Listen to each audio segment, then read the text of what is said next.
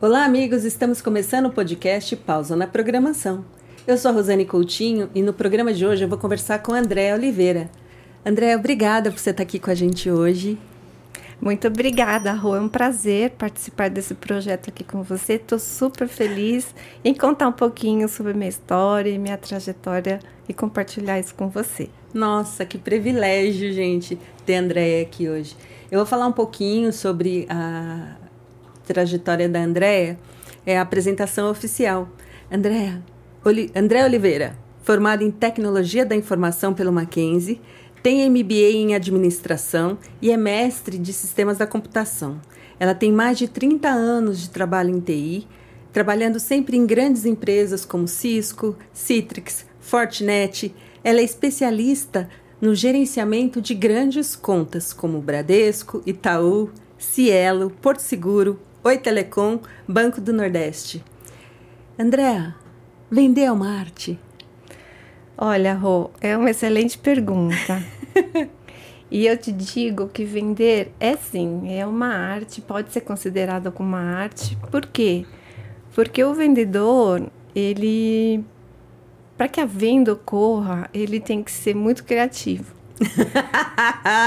Vender Várias sem... estratégias. Muitas estratégias, né? Vender sem criatividade, eu diria que é quase impossível, né? Então, acho que o vendedor é, é uma arte porque você tem que ter, primeiro, uma boa comunicação, você tem que entender as dores do seu cliente, você tem que ser é muito, você tem que persuadir, você também tem que saber traba né, trabalhar com as objeções, né? Porque de resiliência total, né? Resiliência total no, no processo, né? E o bom vendedor, eu acredito que é aquele que saiba fazer as perguntas corretas no momento correto, né? E eu ouvi mais do que falar, né? O que é difícil, né? Para é nós que somos vendedores, me incluo aqui.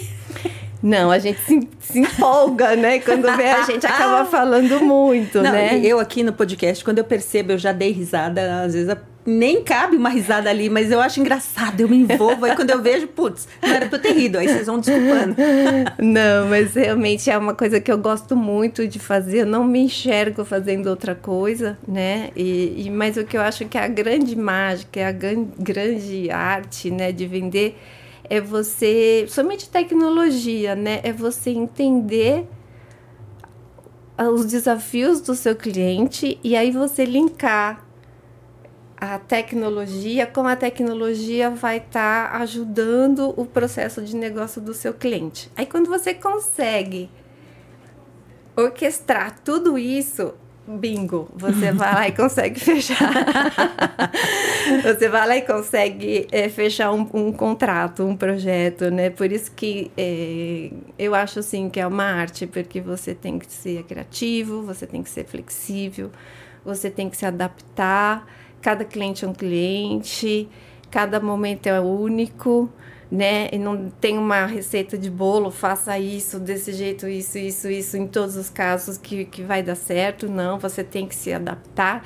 E, e que é interessante que por mais que a gente é treinado, né? Porque somos, eu já fiz N, muitos treinamentos de vendas, mas quando você vai para a vida real, gente, sempre tem uma pergunta, sempre tem uma situação, né, que, que não estava totalmente no script. E, e, e, você ali tem que lidar com aquela situação e ficar na saia justa e ser criativo e ser flexível para você conseguir é, criar essa, esse link, né, com o seu cliente e você ter sucesso na no, na tua venda, porque senão numa falha ali, num, numa vacilada que você dá pronto, você já perdeu tudo. Eu costumo dizer que esse podcast é a vida como ela é. E é verdade, às vezes a gente fala uma bobagem e não era para ter falado, aí escapa. você fica, pô. Tem hora que é, escapa. Né? E, e, entender esses momentos, realmente você tem, você tem toda a razão. André, conta pra gente um pouquinho sobre a sua trajetória profissional, como é que você se inspirou para entrar na área de tecnologia? É, então, quando eu era criança, né, acho que tudo começa quando a gente era quando a gente tem um sonho, né? Então eu sonhava em ser médica pediatra, queria cuidar de crianças, tal. Mas ao longo da minha vida eu fui percebendo que eu não tinha muitas habilidades, né, para para mais para essa parte de ciências, de saúde. E segui minha jornada. E aí, quando chegou o momento de eu escolher a minha profissão, aquela conversa né, com a família tal. Aí minha mãe virou e falou: Filha, eu tenho uma certeza que daqui para frente tudo vai precisar de computador. Olha a visão dela, né? Há quantos anos atrás? Ah, mais então, de 30, né? Que nem você falou? Mais de 30, mais de 30 anos. A né? sua mãe é visionária, né? Muito, muito visionária. Ela falava assim: para abrir uma porta, você vai precisar do computador, você vai precisar se identificar. E ela trabalhava nessa área? Ela Não. estudava tecnologia, alguma Não, coisa assim? Não, minha mãe sempre foi uma pessoa assim de pouco estudo, né? Ela estudou, mas nunca se formou no curso superior. Mas ela sempre foi uma pessoa muito visionária, uma pessoa que, é, que tem né, uma visão da vida. Então, quando ela viu esse movimento lá atrás do, de como o computador estava entrando na vida das pessoas, né, ela comentou. Na tua filha, vai estudar algo relacionado. E é uma coisa que você gostava? Então, eu também não sabia na época. porque era muito novo, né? Eu, mas me chamava atenção, porque eu falava, poxa, mas como que pode, né? Você começa a digitar e como ocorre esse processamento, como que é essa inteligência né, desse computador para ele ser tão rápido e aquilo me encantava. Eu sou uma pessoa assim muito curiosa de querer entender, de querer saber como que as coisas acontecem. Então eu falei, puxa, então eu vou estudar, porque é a única forma de eu realmente entender um pouco mais esse mundo dos computadores, né? E você, como boa filha, e né? Como escutou boa filha, a mãe. Falei, olha, não é que minha mãe tem razão. então, Ela vai amar escutar isso aqui. É, e assim, eu amo, eu amo, assim, eu estudei, me formei, fiz a especialização, né? Eu, a minha forma, meu, o início do meu, da minha carreira foi na área técnica, né? Então, eu venho de um background técnico, até que um dia eu estava numa fazendo uma entrevista para uma grande multinacional que estava montando operação no Brasil, já estava começando. Eu fui para entrevista e aí ele virou e falou assim: "Então, mas você é da área de vendas, né?" Eu falei: "Então, eu sou sou pré-vendas, eu venho, eu sou da área técnica."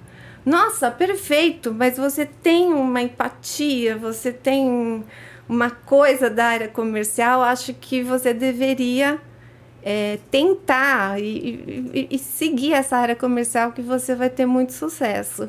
E foi assim que eu comecei a, né, eu saí da área técnica e fui para a área comercial e já estou há mais de 20 anos, né, mais 25 anos é, trabalhando na área de vendas, né, sempre num perfil muito consultivo trabalhando com os grandes contas do segmento de enterprise.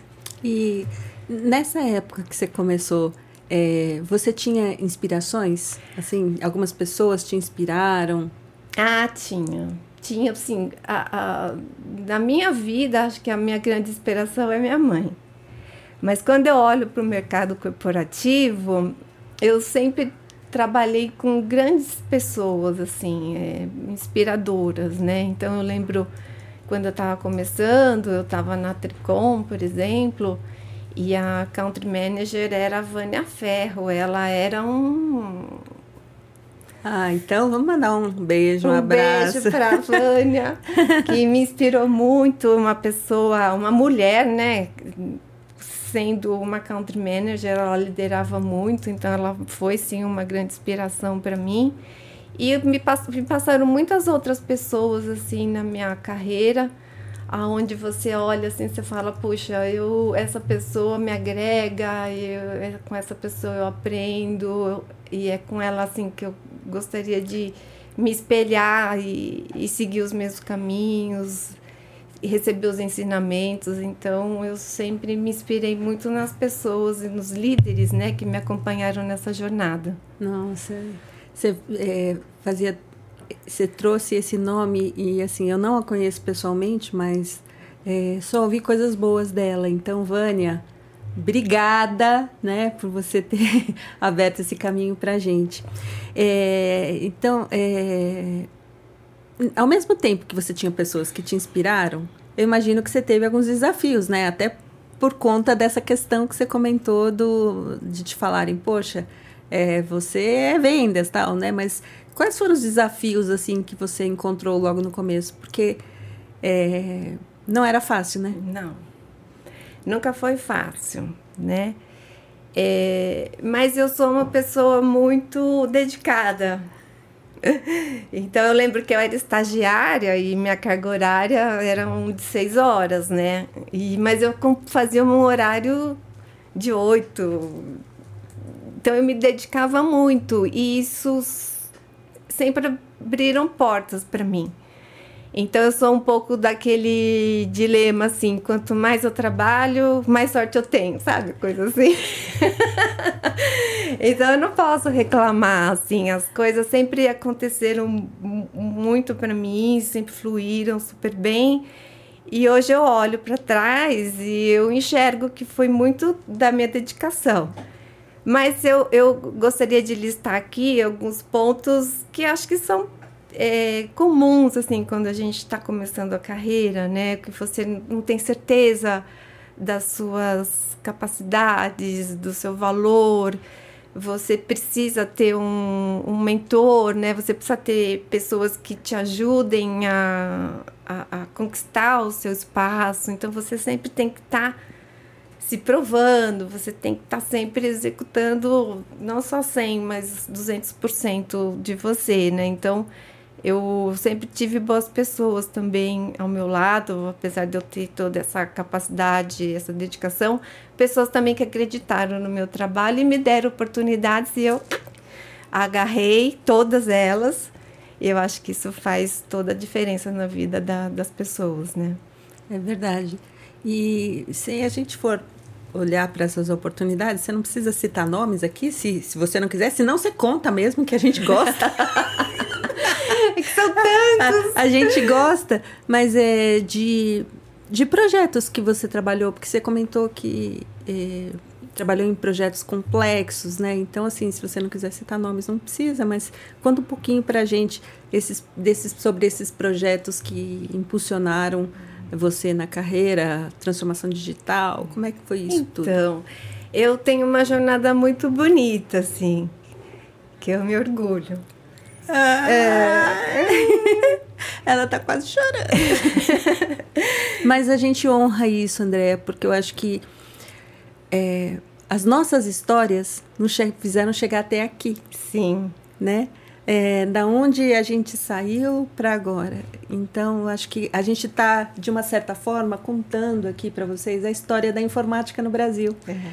E André é uma das protagonistas nesse sentido. Então. Sim, então eu acho que eu tive a oportunidade, né? De participar do momento de transformação digital lá no começo, né, da internet, né, quando as empresas estavam montando os seus backbones, estavam preparando a sua infraestrutura para se comunicar, primeiro dentro de casa, né, porque foi quando as redes estavam se se estava nascendo, porque até então era todo standalone, né? E aqueles computadores ainda que ficavam os mainframes, né? Então, assim, depois começou a chegar, chegaram os computadores e começaram a necessidade, a necessidade de se conectarem, que começaram as redes. E aí depois a internet, né? Onde as empresas se projetaram para o mundo. Então, eu fiz parte da construção desse desse momento, ajudando os meus clientes e as empresas que eu trabalhavam a construir essa história. E, e mais recentemente, assim, algo que eu me orgulho muito também é de participar dessa transformação mais recente que é o cloud, né? Então hoje eu venho assim de um de um movimento onde as empresas precisam fazer essa movimentação para o cloud por questões de negócio, de, de diferenciais, de flexibilidade. E eu ajudei muitas empresas a fazer essa movimentação para cloud. Então, eu cheguei a trabalhar em empresas assim que o desafio era ajudar uh, o cliente a sair do licenciamento on-premises, com as licenças perpétuas, e irem para o modelo de subscription SaaS, já tudo em nuvem. E não é um processo fácil. Vocês sabem o que eu estou falando. Principalmente o enterprise, né, André? Principalmente. É um tempo diferente, né? Muito diferente, né? O, o time das empresas, né? E eles, o, o licenciamento perpétuo tem te dá aquela sensação de posse, né? Não, aqui é o meu licenciamento, aqui eu cuido. Então, foram muitas objeções, né, que eu precisei trabalhar e eu precisei entender o negócio do cliente justamente para agregar o valor, falar assim, vem, vem para a Cláudia, né? A Cláudia vai te ajudar, vai te trazer mais flexibilidade, vai te ajudar também é, rodar o seu negócio mais fácil, vai acelerar seu time to market. Então, assim, é um trabalho que, que tem que ser feito, né, para que a aquele grande cliente de enterprise fala: opa, não, pera lá, deixa. Acho que eu tenho que parar e ouvir o que está acontecendo e realmente fazer a minha movimentação para que eu possa ficar atualizado, né?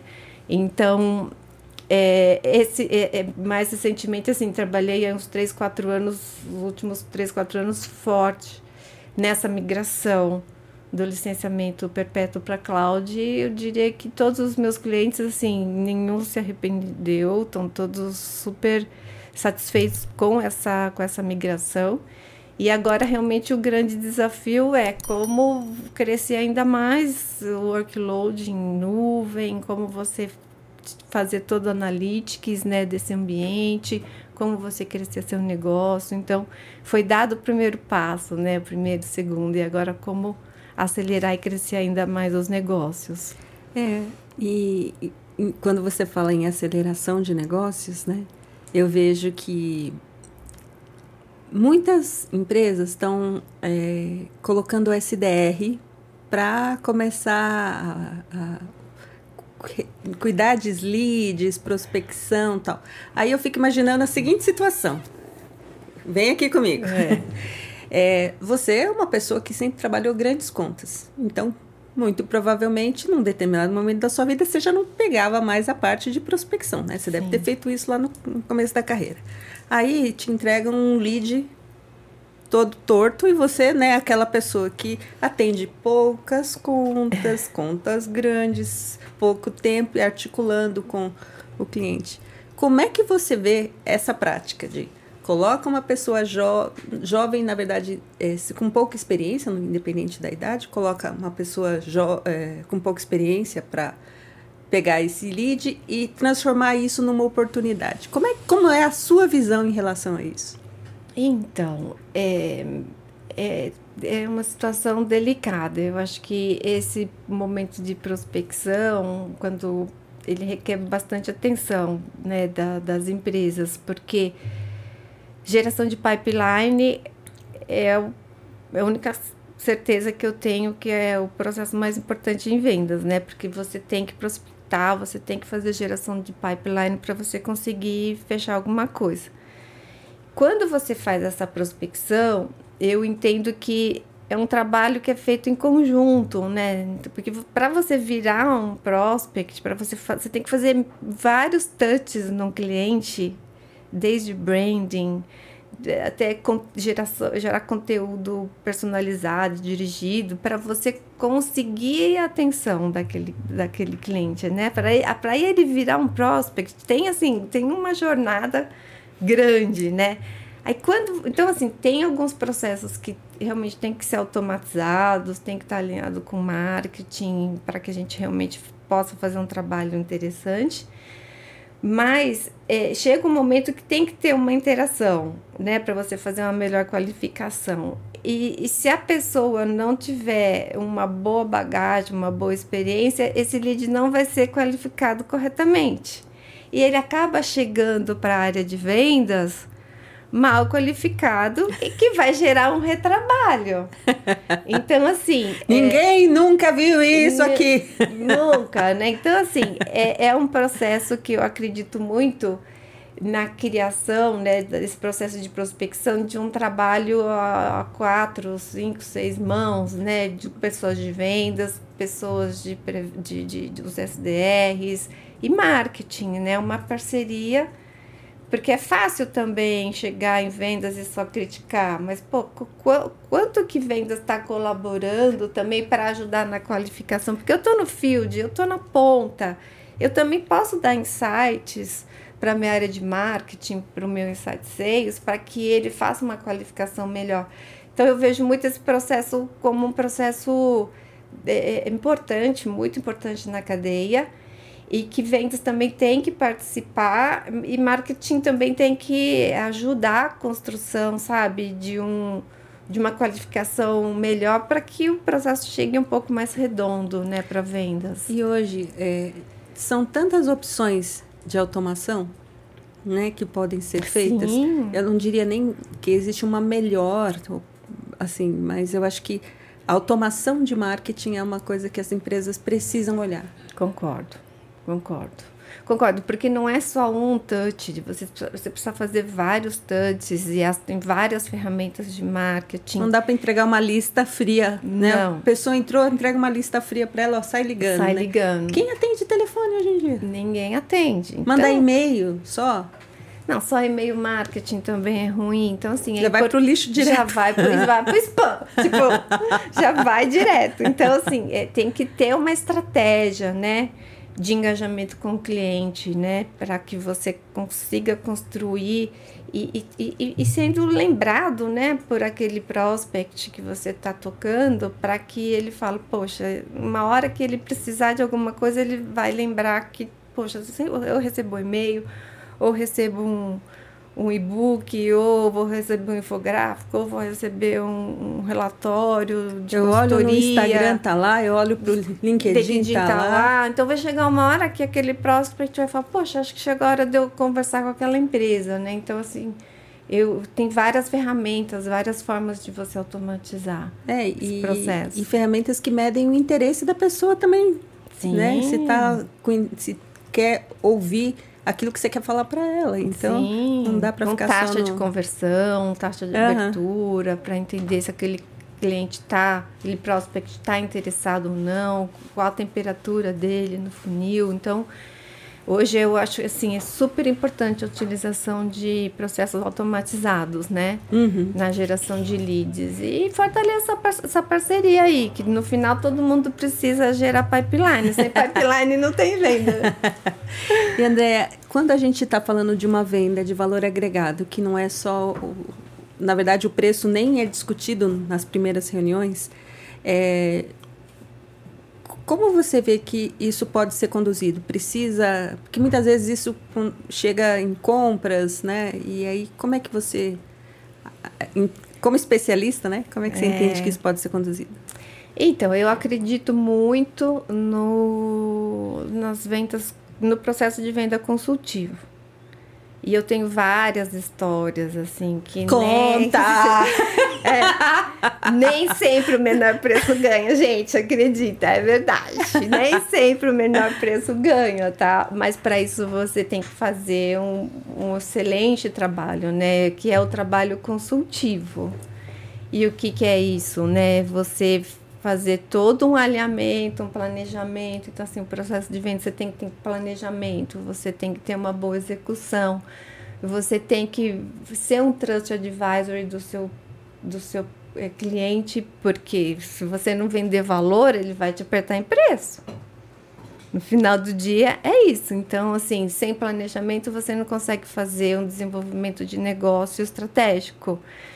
Você não consegue se posicionar com um valor diferenciado, de, de valor de, de negócio mesmo, né? Então, eu já participei de processos assim, onde eu estava lá no campo, trabalhando há dois anos, desenvolvendo um projeto super estratégico. Aí chega o pessoal né, de última hora e, e, mete o preço lá, lá embaixo, né? Justamente para tentar pegar o projeto. E, e, essa, e essa empresa acaba tendo um. Vende, tenta vender mais barato, dropa o preço e com um custo muito menor, porque ela não teve um ano, um ano e pouco de dedicação de vendas para poder gerar aquele valor agregado para o cliente. Então, eu acredito muito nesse processo de vendas consultivas e quando você consegue realmente fazer todo esse engajamento com o seu cliente, ele vai pagar mais caro. É, ele vai ele pagar valor, mais caro, né? Porque ele vê valor, ele não está vendo custo, ele vê valor, ele está sabendo que que a, como a sua solução vai agregar valor para o negócio dele. É, e, e, quando isso vira uma parceria, pode ser que naquele pedido é, você ganhe um pouco menos, mas você acaba compensando num próximo e as coisas é, acabam fluindo de uma forma melhor. É, exatamente. Você acaba estabelecendo uma parceria com o seu cliente. Não é mais um fornecedor né, e um, e um, um, comprador, né, você acaba eh, estabelecendo uma, uma parceria, uma relação de confiança. Então são vários stakeholders, você entende assim? São vários stakeholders. Sempre tem o principal, né? Mas é importante dentro desse processo de vendas você mapear todos os, os stakeholders e todos precisam ser trabalhados, cada um com o seu viés, cada um com a sua ótica. E aí entra muito o que a gente conversou no início, né? É vender é uma arte. Sim, porque você tem que desenvolver, tem que ser criativo, tem que saber conversar com cada stakeholder, com cada visão, com cada momento, com cada interesse, com as agendas, né? Cada um tem uma agenda. Então, você alinhar todos esses astros, que eu costumo dizer, não é uma missão fácil, né? Não, mas isso você está olhando para fora. E quando você olha para dentro? Não, nossa, outra venda, gente. Vender fora para os clientes é difícil, mas muitas vezes a venda interna também não é fácil. Mas eu adoro, tá bom? Eu adoro vender para dentro, para fora. A gente teve aqui no Pausa na Programação o Carlos Miranda, que trabalha nas Abex. É. Mas ele deu um depoimento quanto a isso tão interessante que assistam esse episódio que vocês não vão se arrepender. É. É, além de ter sido muito divertido, teve uma, umas duas vezes eu quase caí da cadeira aqui de tanto que eu ria. Mas ele estava falando assim, ele, ele falou assim, olha, eu comecei na área técnica, depois eu migrei para a área comercial tal. Aí chegou uma hora que ele falou assim, pessoal de, de, é, da área de vendas, desculpa, porque quando eu era da área técnica eu falava isso, eu falava aquilo. Como era fácil? Hoje eu vejo que não é fácil. Não, é sobre isso, assim. Mas, assim, a venda interna é uma... Também tem que ser feita a venda interna, né? Porque você lida de novo, né, com várias áreas, com vários interesses, é, é, cada um com uma agenda, né? Então, assim, eu acho que, acho não, tenho certeza que o grande sucesso também de uma venda é você saber buscar os alinhamentos internos, os parceiros internos, e aí como engajar todo mundo. No final, todo mundo quer vender. Né? Então, assim. O, e a empresa precisa disso, né? A empresa precisa viver, precisa disso. Então, acho que o papel do vendedor nesse, nesse momento é dar visibilidade do projeto, do cliente, da importância e a engajar as diferentes áreas, né? O pré-vendas, a consultoria, a área de serviços, né? Os níveis executivos, né? Porque você tem que trazer os executivos para essa conversa também, porque quando você articula e você orquestra tudo isso, todos com um único objetivo, que é entender a necessidade do cliente e vender o seu projeto com valor agregado, aí não tem para ninguém. É isso aí, é venda certa. Né? Aí é venda certa. André, eu queria falar também é, sobre um tema que eu, estudando um pouquinho sobre você, né, é, vi que você tem um movimento que chamado Papo de Prateadas. Conta um pouco pra gente isso, porque eu acho tão importante esse tema. Muito. Mas o que, que é Papo de Prateadas? Então, o Papo de Prateadas, né, ele é um grupo de apoio e de colaboração entre as mulheres 50 mais. É que eu já sou uma 50 mais com muito orgulho. Então, ele surgiu é, durante a pandemia.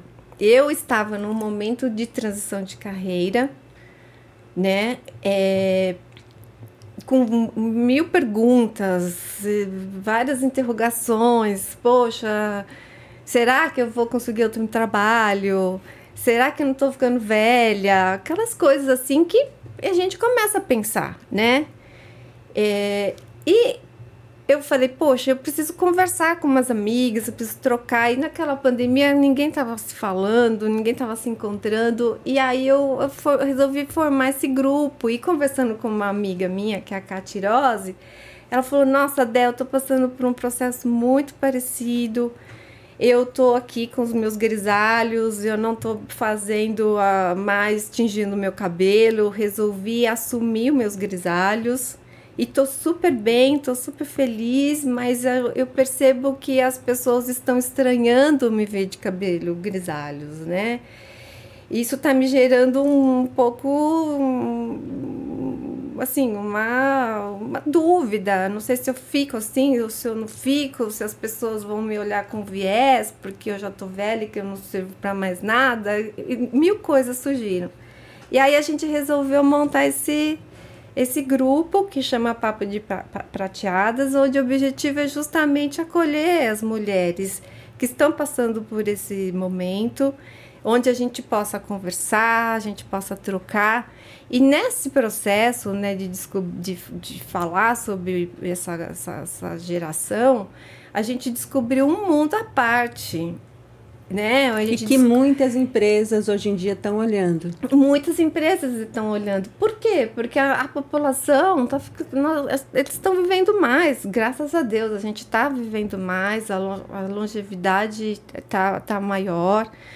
Então, assim, as empresas vão ter que, em algum momento, é, é, contratar também pessoas que são mais experientes, porque vai chegar um momento que vão ter menos pessoas jovens a serem contratadas e muitas pessoas já com acima de 50 que agregam muito valor para as empresas, né? E é esse momento que a gente está vivendo, né? Eu acho que é, a, o papo de prateadas ele traz isso e outro ponto importante além dessa longevidade das empresas também perceberem né, essa longevidade e o interesse em trazer é, ou e manter pessoas mais experientes, eu também me deparei com uma economia chamada economia prateada, por isso que a gente escolheu esse nome, que é uma economia que gera, só para vocês terem uma ideia, no Brasil é uma economia que gera mais de um, de um trilhão de reais por ano. Então é uma, é uma faixa etária assim que tá, tem dinheiro para gastar e as empresas também estão começando a perceber que eles precisam criar produtos e serviços para essa geração, porque são pessoas que são economicamente ativas. Né, eles têm o que gastar, eles precisam, só que, ele não, só que eles precisam empacotar esse produto, esse serviço adequar para a faixa etária, né, dos do 50 mais. Coisas que a gente ainda vê hoje a indústria muito mais preocupada ali com o jovem, com a beleza, com o creme, com o shampoo para manter o cabelo, né, é, tingido e não não é, valorizando, né, as coisas boas que também a terceira idade traz, né? Os 50 mais. Então, a ideia do grupo é justamente essa, é a gente ter essa troca, ter esse acolhimento, ter essa conversa, porque é inevitável, gente, e é muito gostoso. Você começa a perceber que as suas amigas também estão passando pelo mesmo momento, né? E uma ajudando a outra. E, e, e, eu tô percebendo, assim, que nessa, por exemplo, nessa fase, nessa transição que eu passei, eu tive medos, mas totalmente medos normais, mas que eles não se concretizaram, né, na vida real, porque eu me recoloquei, eu tô super bem, eu agrego muito valor para pra, as empresas. Eu vejo também as empresas, os meus pares, pessoas assim, né, dessa mesma faixa etária que a minha. Então são aqueles medinhos, né, aqueles fantasminhas que ficam assombrando, porque você acaba saindo um pouco fora, né, talvez daquela faixa ideal. Mas o que, que é a faixa ideal? Né? A faixa ideal não existe. A faixa ideal é o que a gente é, o que a gente é capaz de entregar, o que é capaz de você fazer. E isso está muito relacionado a, a, não a idade, está relacionado a quem é Andréa. A minha capacidade de entregar, a minha capacidade de aprender, minha capacidade de fazer. E eu hoje, com, com a idade que eu tenho, eu consigo entregar muito mais do que quando eu tinha 30. muito mais, muito melhor, porque eu tenho uma bagagem de experiência muito rica. Né? Então, eu trago isso para a minha vida pessoal, para minhas relações, para a empresa que eu estou. Então, é, é, é, assim, é um momento, esse grupo realmente é a gente poder se acolher e conversar. Então, é um projeto que começou na pandemia e que ele tá decolando, assim. Eu tenho um Quem desafio. quer participar faz o quê? Quem quer participar é só seguir a gente nas redes sociais, né? Hashtag ou arroba papo de prateadas. Ah, bacana. André, a gente está chegando ao final da nossa conversa e eu queria te pedir duas coisas. Um é contar pra gente em 10 segundos Forneria da Chácara. O que, hum. que é hum. isso? Então, junto a tudo isso, eu ainda tenho um lado empreendedor, sabe, gente? A Forneria da Chácara é um projeto né, de empreendedorismo na, na área de food services junto com o meu marido. Então, a gente abriu uma pizzaria, tipo boutique, é, focado né, em pizzas napolitanas. A gente segue muito a linha italiana. É uma delícia. Convido a todos também a visitarem o nosso perfil, é, da Chácara no Instagram, e visitar a gente, é muito legal. Então, assim, é bastante Faz eventos para empresas. Fazemos eventos de... para empresas, para uh, eventos sociais, né? A gente está ali na região do, do Alto da Boa Vista, uma região bem gostosa. Em São Paulo. Em São Paulo, super, super bem, super tranquila a região. Então, assim, a minha vida é bem agitada, gente. eu tô no mundo corporativo, eu tenho essa linha empreendedora também, junto com, com, com o meu marido, que é o Ricardo, com a Faneria da Chácara. Tenho o Papo de Prateadas também, né, para ter esse grupo de trocas com as minhas amigas. Então, assim, eu sou super ativa, adoro tá fazendo todas essas coisas. Vem no podcast. Vem no podcast. Estamos aqui prestigiando a Rô também, que é uma pessoa que eu amo, que eu adoro, que eu assim, tenho muito orgulho do trabalho que ela tá fazendo. Obrigada. Adoro, adoro, adoro. Então é sobre isso, assim, é bora fazer as coisas acontecer, né? É. E a última coisa que eu queria te perguntar, André, para finalizar, é como é que é o seu momento pausa na programação? Nossa, eu preciso. Não tem nesse momento, então? Não, eu tenho, assim, ah. é algo que eu preciso mesmo que eu faço, ah, tá. assim, o meu momento pausa é o esporte, né? Então, assim, esporte é algo que eu pratico, se possível, todos os dias, né? Então, além, então eu faço corrida, faço spinning, faço é, power yoga, faço meditação. Então, assim, o meu momento pausa é quando eu tô comigo ali fazendo minha atividade física, me, me, meditando, sabe? Me dando um tempo. Eu preciso disso. Sem esse esporte, sem esses momentos, as coisas vão me, me estressando, sabe? Eu posso rodar a rotina mais louca sem problemas. Mas eu preciso, assim, de uma meia hora, uns 40 minutos por dia para poder me exercitar, para eu poder meditar, porque senão não dá ruim. André, obrigada demais por você ter vindo conversar com a gente. Eu amei. Ah, é, eu, eu, poderia ficar aqui falando horas com você, porque a gente tem muita história né, que a gente podia compartilhar. Mas eu quero te agradecer por hoje e, e dizer que eu honro a sua história por aquilo que você representa e que você é muito importante na minha vida. Ai, que lindo! Adorei. Muito obrigada pelo convite. Conte comigo para tudo, assim, o que você precisar. É Tamo isso aí. Junto. Antes da gente começar a chorar, obrigada, gente. Tchau, tchau. Segue a gente no Insta, no YouTube, se inscreve no canal, ativa o sininho. É. Meu, a que ponto nós chegamos? ah, é. Obrigada, tchau, tchau. Obrigada.